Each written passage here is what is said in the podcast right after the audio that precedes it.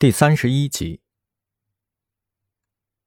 过了几天，姜雷辞职的消息传遍了公司的上上下下，大家都不知道姜雷到底在想些什么。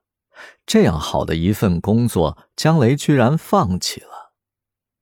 刘总请求姜雷留下来，姜雷摇摇头说：“刘总，我不是要跳槽，您对我很好，我就是不想在这个行业里继续下去了。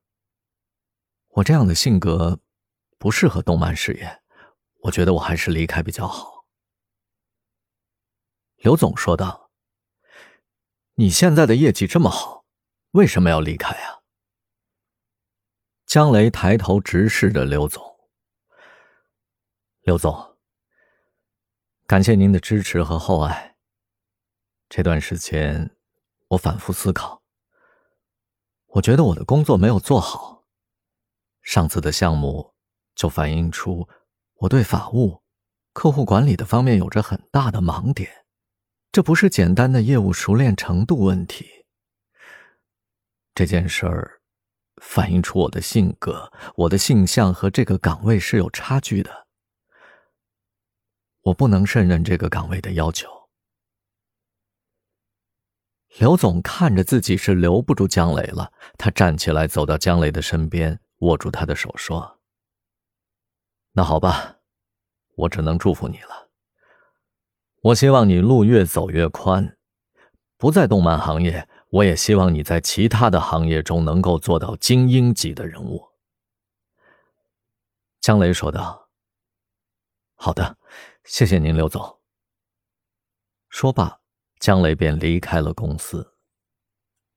走出公司，阳光洒在他的身上，他感觉自己一身轻松，没有了束缚，没有了压力。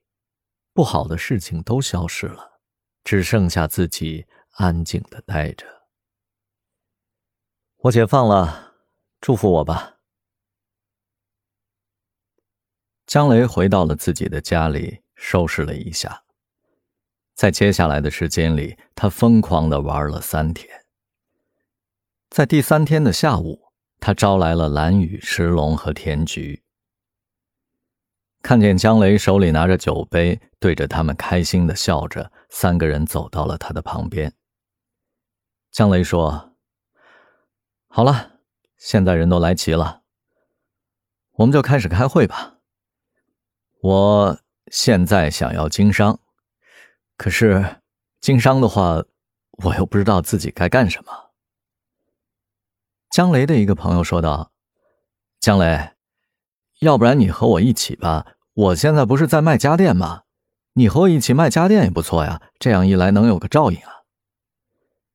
石龙听见皱皱眉说：“去去去，和你在一起，那还不如跟我在一起呢，我也卖家电啊。”江雷说道：“卖家电啊？啊，我没想过这个事儿。这个行业我不太熟。石龙，你的意见呢？”石龙开口说道：“哎，我们现在是不是该上酒吧里边一边喝酒一边讨论这样的事儿啊？”这一句话提醒了田菊。田菊兴奋地说：“江雷，要不然我们就开酒吧也不错呀。”江雷一听，很是高兴。他说：“这个主意不错，开一个酒吧挺好的，我们还能有自己聚集的地方了。”蓝雨说：“对，要不然我们就开酒吧吧。这样一来，我们自己下班就有可去的地方了，聚会起来多方便呀！这样挺好的。”江雷拿起酒杯：“对，我就要开一个属于我们自己的酒吧。”石龙打趣道：“好啊，这样一来，我就可以白吃白喝了。哎，多好！”没事儿的时候就来酒吧看看，有了我们自己的酒吧，多好的一件事啊！我同意，同意啊，同意。所有人都支持江雷的这个决定，江雷的心中也有了底气。